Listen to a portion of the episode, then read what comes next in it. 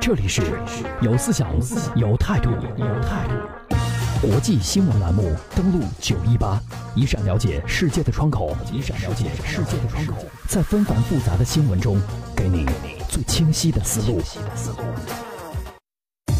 登录九一八，全全球速览。全球速览，我们来关注一组时事。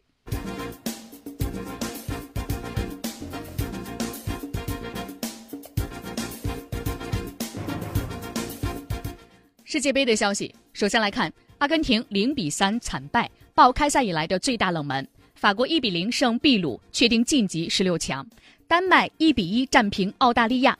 这是最新的三场比赛的情况。待会儿带你去看世界杯，我们来听一下蒋岩和崔巍的观察。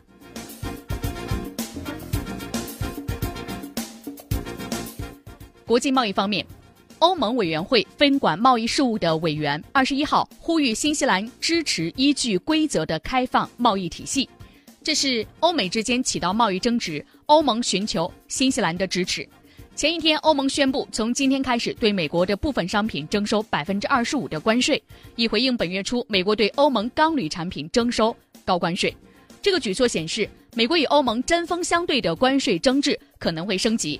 尤其是如果特朗普把欧洲的汽车加征关税的威胁付诸行动的话，接下来的情况可能会更加的超乎大家想象。亚洲印度方面，印度在昨天决定从八月四号起提高部分美国农产品和钢铁制品的进口关税，以此来报复美国向印度加征钢铝关税。同时，在上周，印度向世贸组织递交了一份提议对三十种美国产品加征关税的报复清单。涉及到扁豆、苹果等农产品以及螺母等钢铁制品。有消息人士表示，印度后来又微调了这一清单。此前，美国宣布对印度的钢铝分别征收百分之二十五和百分之十的关税，对印度造成大约二点四一亿美元的关税影响。印度这次的报复措施将对美国产生同等的关税影响。美国是印度最大的出口市场，印度每年向美国出口价值大约十五亿美元的钢铝产品。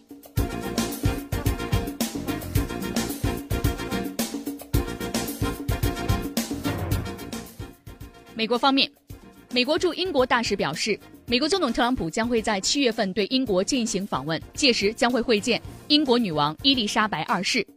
美国驻英国大使约翰逊二十号表示，特朗普参加完七月十一号到十二号举行的北约峰会之后，将在十三号抵达伦敦，对英国进行工作访问。特朗普将会会见英国首相特蕾莎梅。另外，被问及是否会见英国女王时，约翰逊表示。总统不得不见英国的国家元首。当他踏上英国国土时，这是他的首要工作，很重要，很有象征意义。媒体表示，具体的访问行程目前没有最终确定。不过，白宫官员本周将会飞往英国对此进行协商。我们也看到，英美之间一直是亲密盟友。特蕾莎梅在去年一月份访问美国，但是竟然两国的盟友关系遭受到巨大的挑战。特朗普宣布退出伊伊核协议，并且对欧盟加征钢铝关税，加上日前美国政府对难民实行零容忍的政策，我们也看到这都使得特朗普的访英行程前景不妙。特蕾莎梅呢也表示，特朗普的访英行程需要继续，以确保两国可以讨论包括安全在内的事关共同利益的事务。不过呢，特朗普呢也表示，想要在访英之前先见一见俄罗斯总统普京。这次访问是特朗普上任之后一年之后首次访英。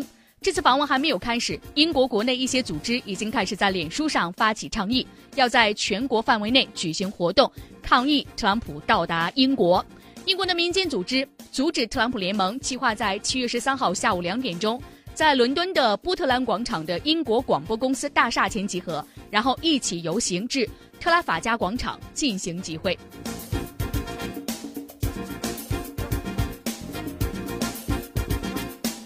再来关注其他方面，来看一下，土耳其总理伊尔德勒姆二十一号表示，土耳其军队目前已经在伊拉克北部建立了十一个临时军事基地，这些军事基地呢，以打击库尔德工人党的武装分子在伊拉克北部甘迪勒山区为目标。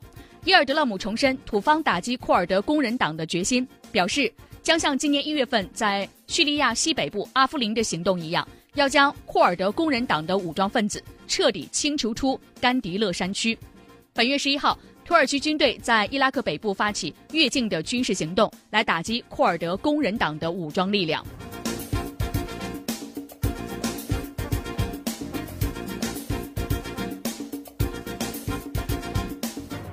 继续来关注其他方面。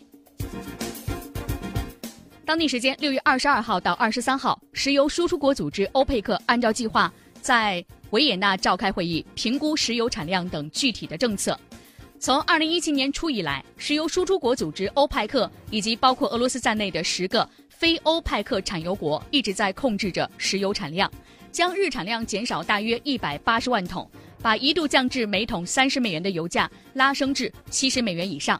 这个协议呢将会在今年年底到期，所以未来欧派克是否会增产，成为本次会议外界关注的焦点议题。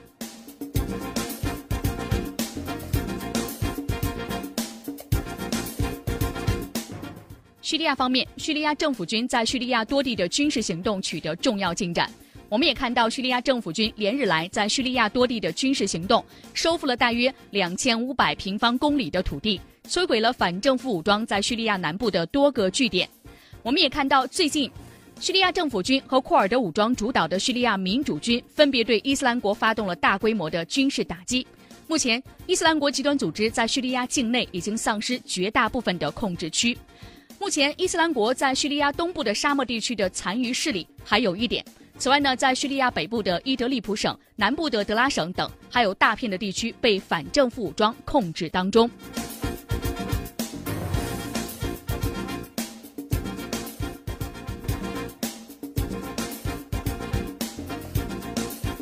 最后的时间，我们来看一下。我们也知道暑假即将了到来，很多家长呢是准备带着孩子出国旅游。目前有这样一份榜单，这个榜单呢是全球最危险的旅游国家排名出炉，而泰国竟然位居榜首。英国快报报道表示，英国的恩兹利保险公司编制的全球十个危险最危险的旅游国家的排行榜在近期出炉。报道表示，最危险的旅游地是泰国。二零一七年，将近四分之一的保险索赔是在泰国完成的。智利和美国竟然并列于第二位，各占保险索赔总额的百分之十五。进入排行榜的还有法国百分之七、西班牙百分之八和德国百分之八。前往法国和西班牙的游客常常因为扒窃向保险公司提出索赔。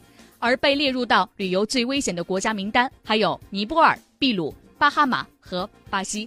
大家这样一个暑假出国游，你准备好地点了吗？这里是正在为您直播的新闻栏目，登录九一八。我们接下来稍事休息。